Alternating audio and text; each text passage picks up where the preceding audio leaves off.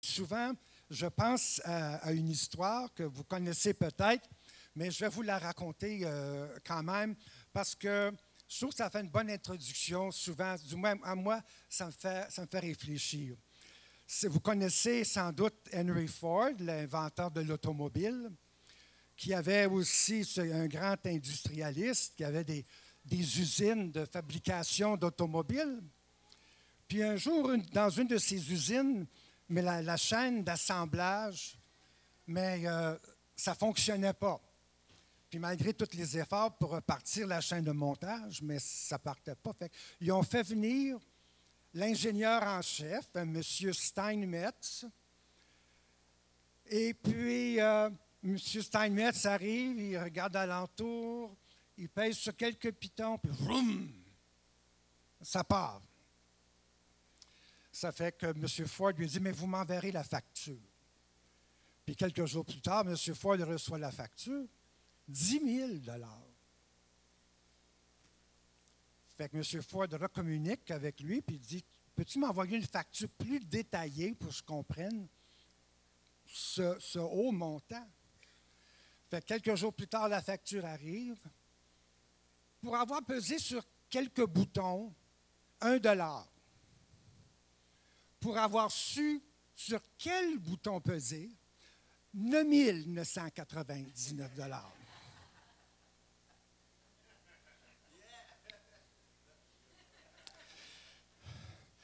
Je vous raconte ça pas seulement pour faire rire quelques-uns, mais c'est parce que nous autres aussi ce matin, on a à notre disposition le grand ingénieur divin, le Saint-Esprit, qui sait sur quel bouton peser.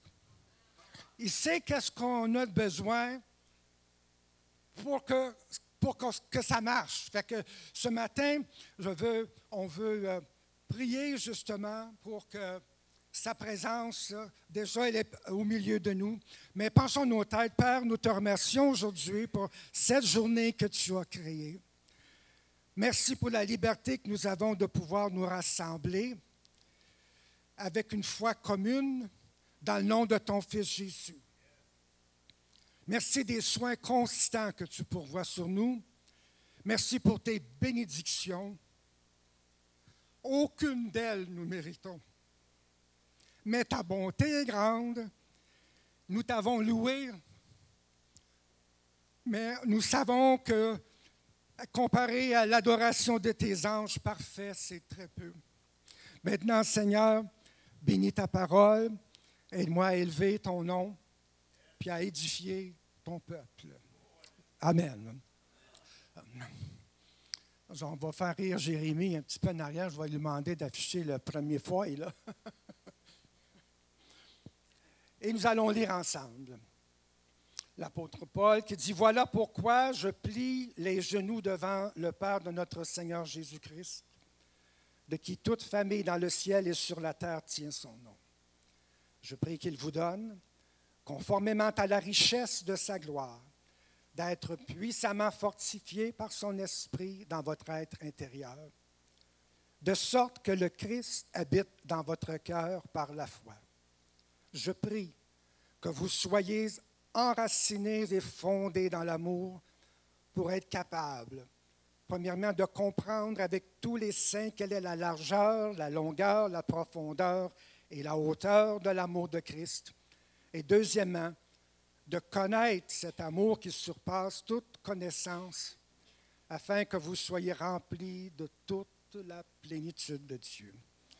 À celui qui peut faire, par la puissance qui agit en nous, infiniment plus que ce que nous demandons ou pensons. À lui soit la gloire dans l'Église en Jésus-Christ pour toutes les générations, au siècle des siècles. Amen.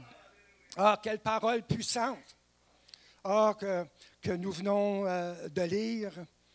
Euh, je voulais partager, ça, ça fait longtemps que ce passage-là, ça, ça, ça, bouillonne dans, dans mon cœur. C'est sûrement une des grande prière de la Bible, puis un des passages les, plus sublimes du Nouveau Testament. L'Épître aux Éphésiens a été surnommée la couronne des épîtres de Paul. Vous allez vous souvenir de quelques versets que je vais juste vous dire comme ça. Béni soit Dieu le Père de notre Seigneur Jésus-Christ, qui nous a bénis de toutes sortes de bénédictions spirituelles dans les lieux célestes. Amen. Alléluia. Encore, il dit, mais Dieu qui est riche en miséricorde à cause du grand amour dont il nous a aimés, nous qui étions morts par nos offenses, nous a rendus à la vie avec Christ. C'est par grâce que vous êtes sauvés. C'est par la grâce que vous êtes sauvés par le moyen de la foi. Et cela ne vient pas de vous, c'est le don de Dieu. Ce n'est point par les œuvres, afin que personne ne se glorifie, car nous sommes son ouvrage, ayant été créés en Jésus-Christ pour de bonnes œuvres que Dieu a préparées d'avance afin que nous les pratiquions. Alléluia. on a pu en dire d'autres, beaucoup de passages qui, dans cette épître qui sont les préférés des chrétiens. Puis avec un langage si éloquent de l'apôtre Paul, un langage qui nous élève dans les cieux célestes, il nous est facile d'oublier que lorsque l'apôtre Paul a écrit cette lettre, il était en prison. Il était derrière des barreaux pour avoir prêché l'Évangile. avant qu'on regarde de plus proche ces, textes-là, le Seigneur a mis à mon, sur mon cœur de, partager avec vous une leçon, une leçon de cette situation-là dans, dans, la vie de Paul. Vous savez, personne n'aime ça se faire mettre en prison. Hein? Personne n'aime ça voir des portes fermées. Personne n'aime ça se retrouver derrière des barreaux, d'être limité, d'être lié, que ce soit dans des barreaux de fer ou dans d'autres sortes de barreaux qui nous retiennent et qui nous empêchent de faire ce que on pense qu'on voudrait faire. Je ne pense pas que pour l'apôtre Paul, c'était son premier choix non plus d'être euh, incarcéré. Mais dans sa cellule, on n'entend aucune plainte. On n'entend pas. Seigneur, qu'est-ce qui se passe donc? Tu m'as-tu abandonné pour que je sois pogné dans ce trou-ci? Parce que des prisons, dans ce temps-là, c'était des trous. Tout ce que j'ai voulu faire, j'ai voulu faire le bien. Je voulais prêcher l'Évangile, la, bonne nouvelle que Jésus est venu pour sauver des pécheurs. C'est-tu comme ça que tu récompenses tes ouvriers? Si ça va durer longtemps, là, moi je lâche. Youhou!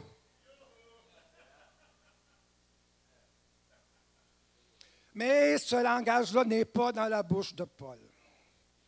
Ce n'est pas dans son cœur. Il choisit une autre direction.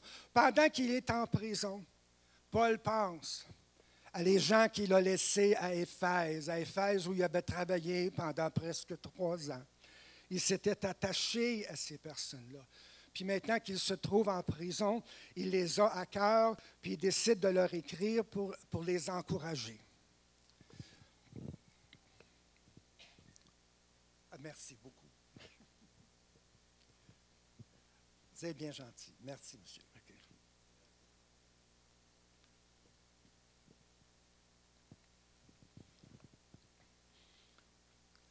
Puis comment est-ce qu'il les encourage? On a lu, on a lu comment est-ce qu'il pensait, lui, à ce moment-là, quand il a écrit ça. Il commence son, son épître en disant Béni soit Dieu le Père de notre Seigneur Jésus-Christ qui nous a bénis de toutes sortes de bénédictions spirituelles dans les lieux célestes. Son corps est en prison, mais son cœur est dans les lieux célestes. Amen. Il ne savait pas, lui, que 2000 ans plus tard, on serait en train de lire ces paroles. Il ne savait pas lorsqu'il les a écrits dans sa prison sombre que ces paroles deviendrait, ferait partie de la parole éternelle de Dieu. Les saintes écritures. Le Saint-Esprit le guidait, alléluia. Même en arrière des barreaux, même dans sa prison. C'est donc comme Dieu. Il fait souvent ses livraisons par la porte en arrière. Prenez ça comme leçon. Ça fait un an à peu près que je connais cette vieille dame, 70 ans, moi, puis Nathalie, on l'a rencontrée. Puis suite à un accident, elle n'est plus capable de marcher. Elle est poignée dans sa prison, dans son fauteuil roulant. Elle ne peut pas sortir de chez elle, elle doit dépendre de d'autres personnes pour prendre soin d'elle, pour la laver, pour son, son hygiène, puis tout ça. Mais elle aime Jésus. Puis on, voit ça, ça, ça bouillonne. Elle parle de lui à tous ceux qui viennent la visiter, les infirmières, les, aides à domicile, puis elle distribue à ses frais des CD pour parler aux gens de, l'amour de Jésus. Elle m'appelle de temps en temps, puis elle dit, ah, Yvon, elle dit, faut que tu pries pour tel et tel. J'ai parlé du Seigneur. Puis le Seigneur, il est en train de toucher son cœur. Il écoute le CD, puis il dit, il, pleure en, l'écoutant. Prie pour lui. Elle aurait mille et une raisons pour dire, je lâche tout. Mais elle pas lâché encore. Amen. Comme l'apôtre Paul qui disait, l'amour de Christ nous presse. C'est ça qui presse tous les prédicateurs, du moins je l'espère, qui sont vraiment de Dieu, c'est parce qu'ils sont poussés par l'amour de Christ.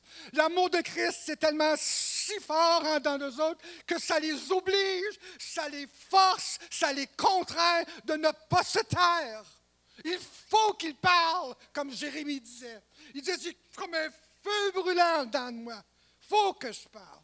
Alors, béni soit Dieu pour cette, cette dame qui, malgré ses difficultés, a persévère. Alléluia.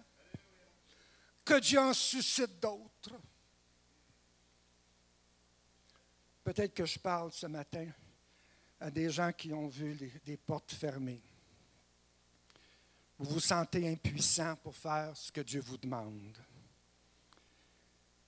N'est pas parce que vous ne voulez pas servir Dieu, mais parce que vous vous sentez poigné, indigne, en arrière de ces barreaux-là. Ça peut être une limitation physique, ça peut être une infirmité, ça peut être une crainte d'être accepté, ça peut être une gêne, une timidité qui paralyse, ça peut être un sentiment que les gens ne m'accepteront pas ou n'accepteront pas que je suis différent des autres. Ça peut être des erreurs qu'on a faites dans le passé, des blessures qu'on a données aux autres, puis tout à coup, à de toutes ces situations-là, il y a quelque chose qui nous dit arrête. Ça ne ça, va, ça vaut pas la peine. Mais même, je vous dis ce matin, même derrière tous ces barreaux-là, Dieu veut qu'on le serve, frères et sœurs. Je pense à Timothée, qui était une des personnes à qui Paul avait confié justement la charge de l'Église à Éphèse. Timothée était timide. Ça va bien avec son nom, Tim, timide, OK.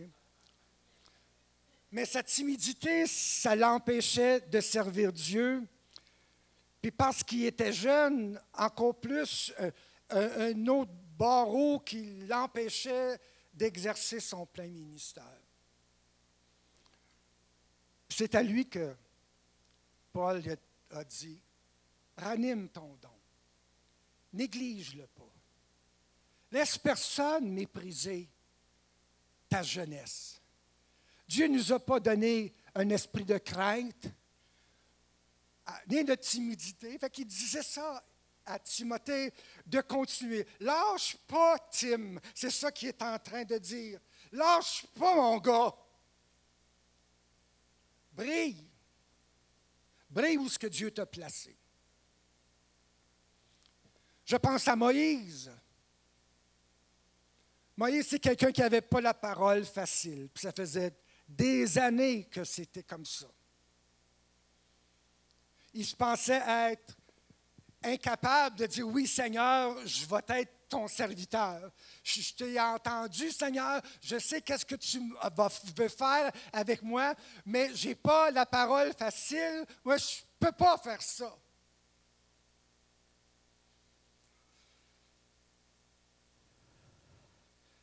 Oh, mais imaginons donc si Moïse avait dit non. Si ça avait continué comme ça, tout ce qu'il aurait manqué. Il aurait manqué de conduire deux millions de personnes à la liberté. Il aurait manqué de voir la mer rouge s'ouvrir. Puis il aurait manqué d'écrire les cinq premiers livres de la Bible. Regardez tout ce que Dieu est capable de faire avec quelqu'un qui n'a pas la parole facile.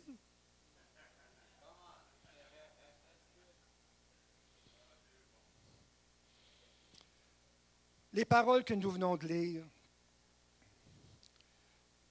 nous allons les, regarder.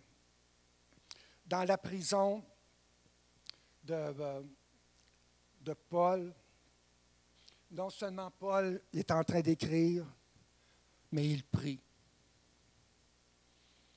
Et merci Seigneur pour tous ceux qui prient. Puis la prière de Paul, c'est aussi la prière de tous les pasteurs.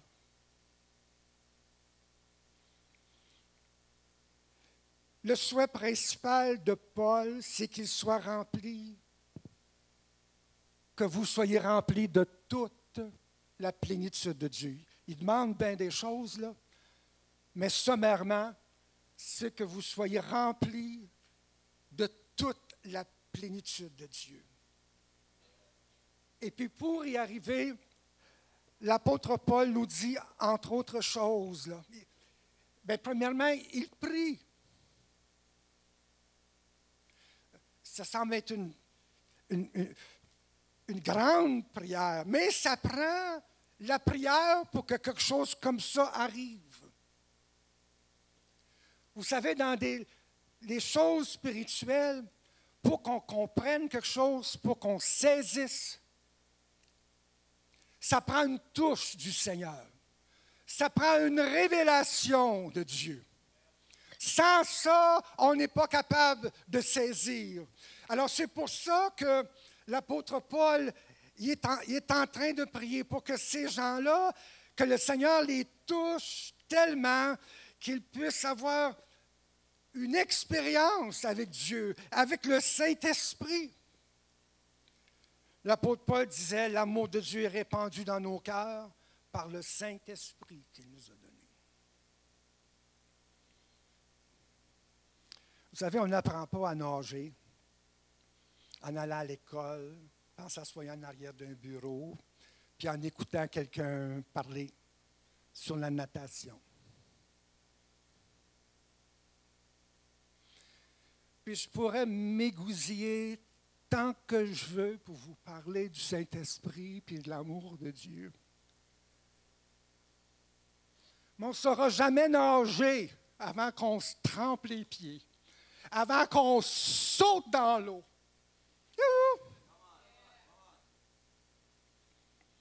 C'est ça que l'apôtre Paul, il sait, il voulait que, ces gens connaissent cet amour qui surpasse toute intelligence. Ça semble être une contradiction. Connaître quelque chose qui dépasse, à quoi ça sert de connaître si c'est plus grand que tout ce que je peux connaître?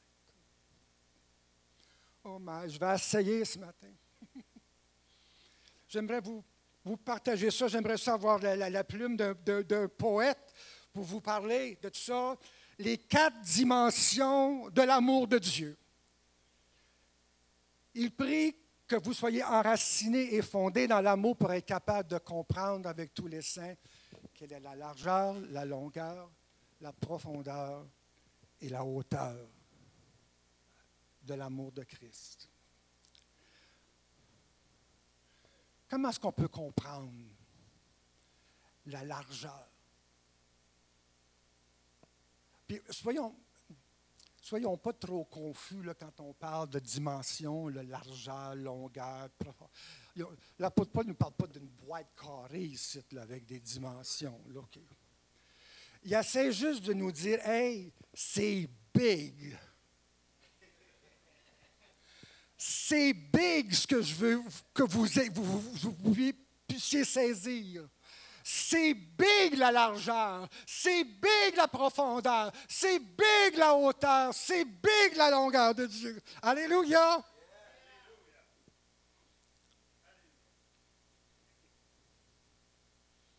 Comment est-ce qu'on peut comprendre avec nos petits cœurs?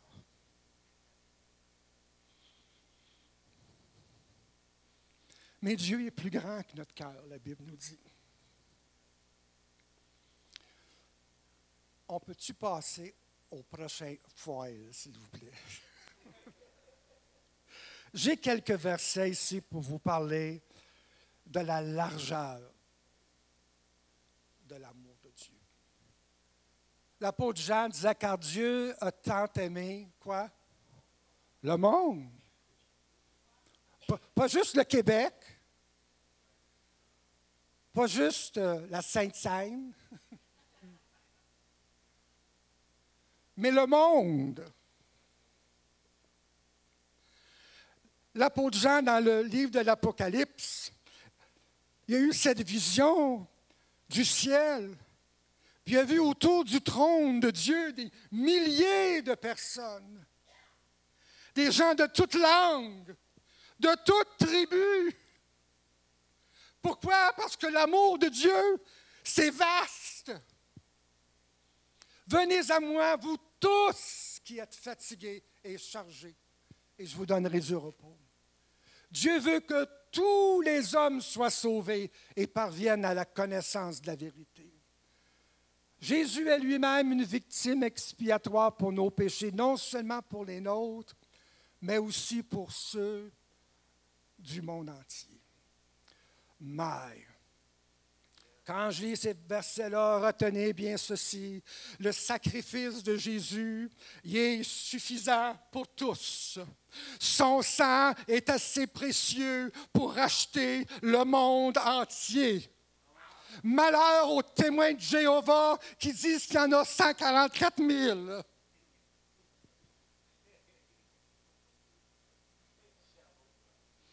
L'offre du salut est pour tous. Pour quiconque. La vie éternelle est pour quiconque.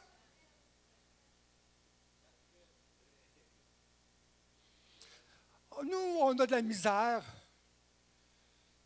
On, du moins, on n'a pas de misère à, à aimer quelque chose de beau. Quelqu'un qui est fin quelqu'un qui est beau, quelqu'un qui est attirant. On n'a pas de, la misère à, aimer quelqu'un, de, des personnes comme ça. Mais Dieu s'est fait homme parce qu'il aimait des gens corrompus par le péché. Voilà comment grand est, qui est, son amour. il nous aime tellement qu'il veut même avoir une communion avec ces gens-là. Puis lorsque Jésus était sur la terre, il nous a démontré que son amour, ce n'était pas un amour étroit.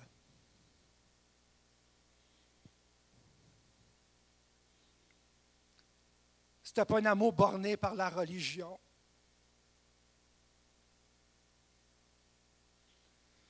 Je ne sais pas si vous avez connu ou entendu parler de Catherine Coleman. Et puis, euh, lorsqu'elle était à Ottawa, il y avait des autobus dans les villages d'alentour qui venaient, qui venaient chercher les gens pour les, apporter à cette, euh, cette convention, cette réunion-là. Puis il y avait une dame qui avait peur de rentrer dans l'autobus parce qu'elle disait ça, c'était un autobus protestant.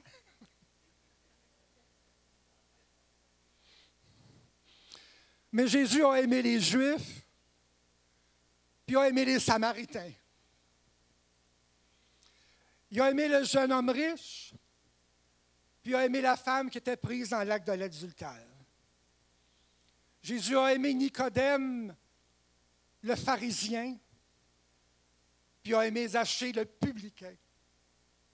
Il a aimé le lépreux, il a aimé l'aveugle, il a aimé le brigand sur la croix, il a aimé les douze, incluant Judas. Il aime l'enfant prodigue qui s'est éloigné de la maison. Puis il aime tous ceux pour qui vous priez. Et merveille des merveilles, il nous aime nous autres aussi. Alléluia.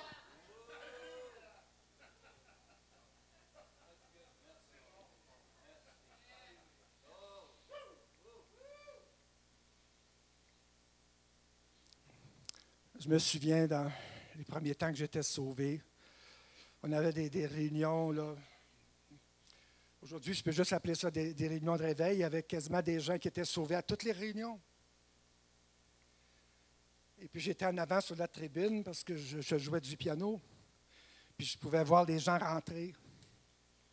Puis d'un coup, je vois ce gars-là rentrer où il avait l'air dur, il avait l'air. Euh, pas tout là. Et on dirait que c'était quelqu'un euh, qu'on avait, qu'on avait tiré, forcé pour rentrer dans l'église. Il avait l'air complètement bien indifférent. Puis quand je l'ai vu rentrer, je me suis dit, ben lui, il ne sera pas sauvé aujourd'hui, certain.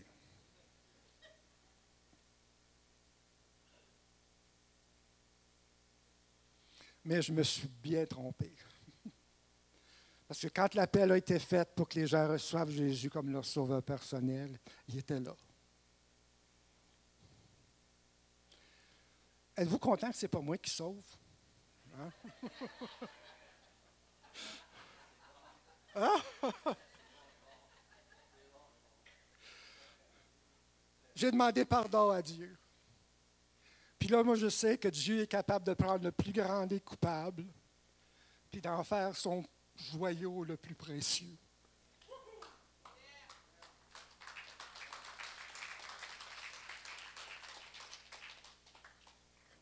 La longueur de l'amour de Dieu, ça c'est un autre big, un autre, un autre wow. Comment est-ce qu'on peut, comment est-ce qu'on peut mesurer ça? Quand est-ce que Dieu a commencé à nous aimer? Est-ce que c'est quand on a donné notre vie à Jésus? Est-ce que c'est quand euh, on, est né, quand on est venu au monde? Est-ce que c'est quand Dieu a créé Adam? Quand est-ce que Dieu a commencé à nous aimer? Est-ce que c'était quand il a lancé dans l'espace les planètes puis les étoiles? Je vais vous dire un petit secret. Dieu n'a jamais commencé à nous aimer. Parce qu'il nous a toujours aimés.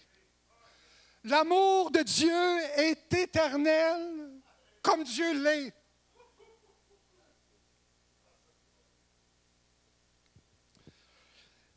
Quand est-ce qu'il va arrêter de nous aimer?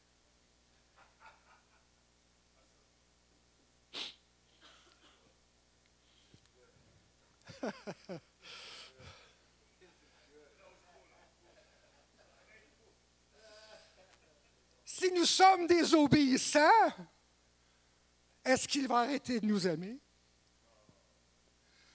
Si nous tombons dans le péché puis qu'on déshonore son nom, est-ce qu'il va arrêter de nous aimer?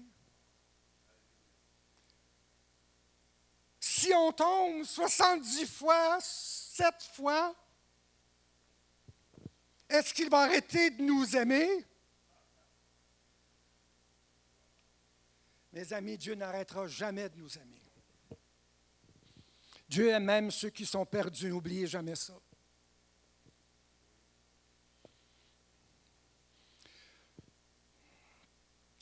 Peut-être que ma théologie, ce n'était pas correct. J'aime Dieu, il m'a montré son amour, je, l'apprécie, je l'adore pour cela. Mais je ne pense pas que l'amour que Dieu a envers moi est plus grand que l'amour que Dieu a envers quiconque.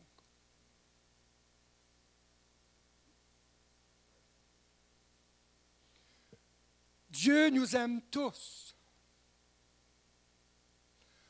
Dieu n'a pas de favoris. Il n'y a pas d'amour qui soit, limité, gloire à son nom. La profondeur de, de l'amour de Dieu. Comment profond est l'amour de Dieu? Lui qui est descendu du ciel, lui qui a laissé la gloire, l'adoration des anges, pour venir sur une terre qui est teinte de péché. Il a laissé son titre de Dieu pour prendre celui de, du fils du charpentier. Il a quitté le ciel, un trône, pour une place où il n'y avait même pas de place pour reposer sa tête. Il quitte son trône pour venir porter une couronne d'épines. Il quitte l'adoration des anges pour venir entendre des moqueries et des fausses accusations. La seule chose qu'il n'a pas laissée au ciel, c'est son amour. Lui, par qui toute chose existe, est devenu l'homme de douleur, puis a porté nos péchés. On l'a descendu de la croix, mais lui est descendu même dans les profondeurs de la terre. Comment profond est ça l'amour? On dit lorsque les, les premiers marins qui ont navigué sur les mers, lorsqu'ils voulaient mesurer comment profonde était la mer, comment creux était le fond, on lançait des, des cordes avec un poids, on pouvait savoir est-ce que on, on a-tu touché le fond? Puis là, le marin disait au capitaine, on n'a pas, le, pas fond encore. Ça fait que c'est correct. Il dit, on va rallonger, on va mettre une autre corde pour voir si on est capable d'atteindre le fond. Puis là, il venait, un temps où la, corde ne suffisait pas. Et puis là, le marin était obligé de dire, puis le capitaine d'écrire dans son livre, il n'y a pas de fond si vous et moi, on avait lancé nos cordes dans l'amour de Dieu, on trouverait qu'il n'y a pas de fond non plus. Il n'y a pas de fond à l'amour de Dieu. Gloire à son nom. La hauteur de l'amour de Dieu. Comment haut est l'amour de Dieu? Jésus est monté dans la gloire, il s'est assis dans les lieux célestes, puis il nous a fait monter avec lui dans les lieux célestes. Pourquoi? Parce qu'il y a une qualité dans l'amour qui veut élever l'objet qu'on aime. Il y a un chant des fois qu'on chante, il nous élève.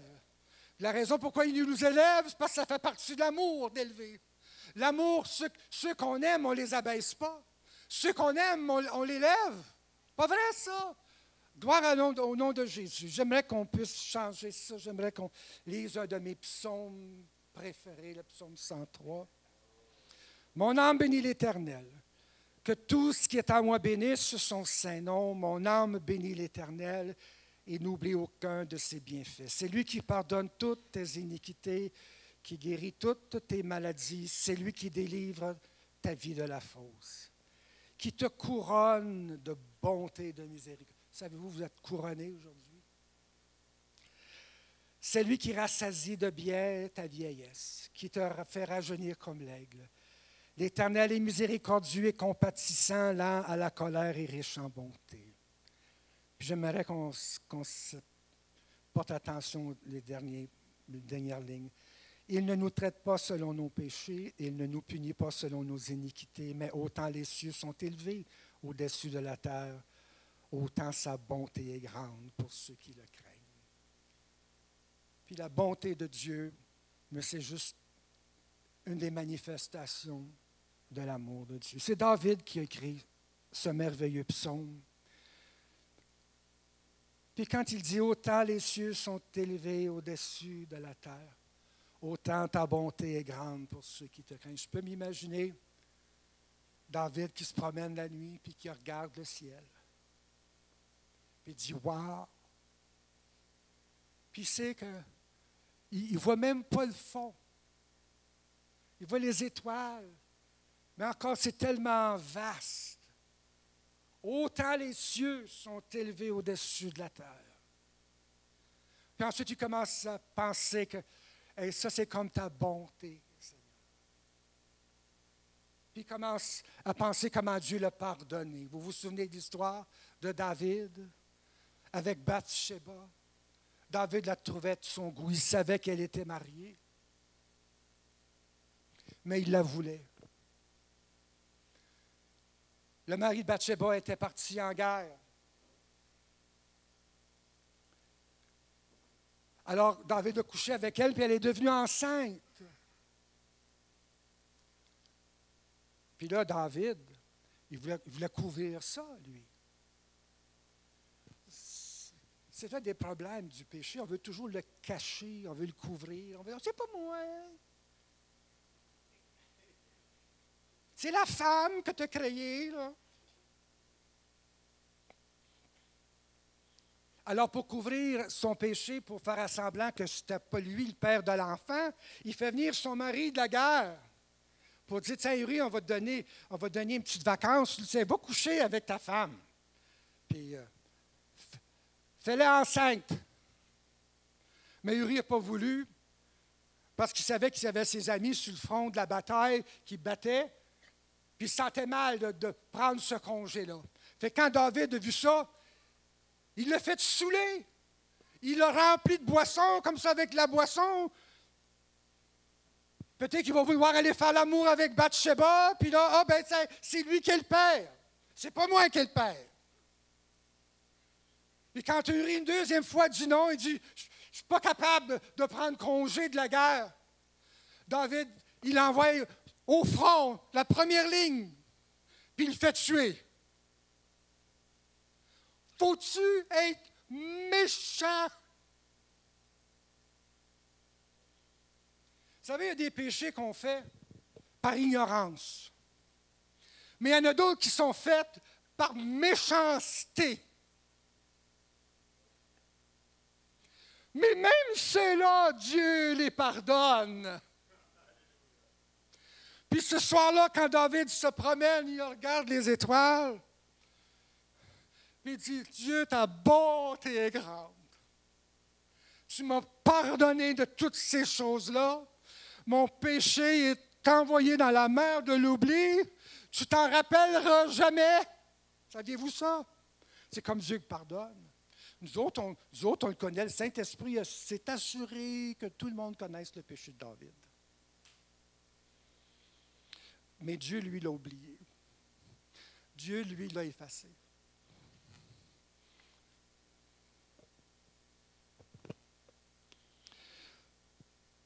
J'achève dans quelques instants. Au printemps passé, oui, j'aime bien regarder qu'est-ce qui se passe dans l'espace. ça ça m'émerveille, mais les scientifiques de la NASA ont été capables de prendre une photo de la lumière de l'étoile la plus éloignée de la Terre. Ils l'ont surnommé Icarus, cette étoile-là. Cette étoile-là, elle est à 9 milliards d'années-lumière de la Terre. C'est un voyage, là. 9 hein. milliards d'années-lumière. C'est plus vieux que vous et moi, ça. 9 milliards d'années-lumière que cette planète-là se situe. Puis les scientifiques disent que cette étoile-là est juste à la moitié du chemin de l'univers qui est connu aujourd'hui.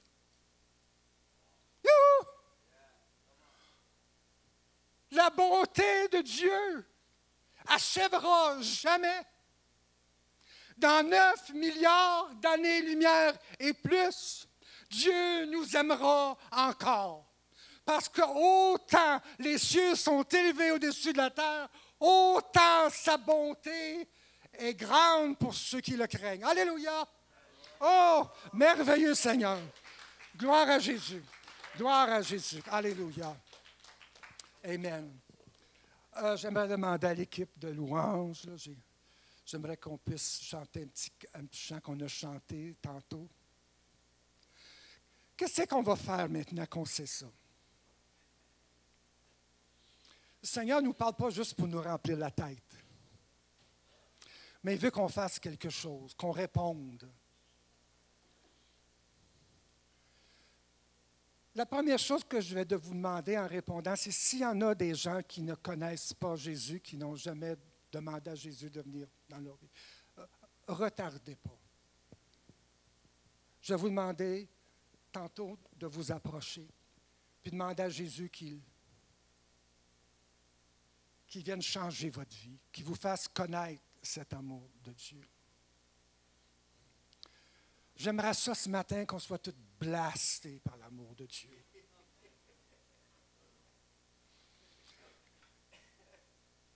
Comme le pasteur disait, ben, on va prier, on va louer Dieu. On va l'adorer de tout notre cœur. Alléluia. On va, faire attention de ne pas faire le mal, de ne pas être impatient, de faire rien qui pourrait déshonorer le nom de, de Christ à cause du grand amour qu'il y a eu pour nous autres. Alléluia. Wow, wow, ton amour est si... Ah, on va laisser les, les, chanteurs professionnels nous... On va se lever debout ensemble, Alléluia. Merci Seigneur pour ta parole. Alléluia. Gloire à ton nom, Jésus. Alléluia.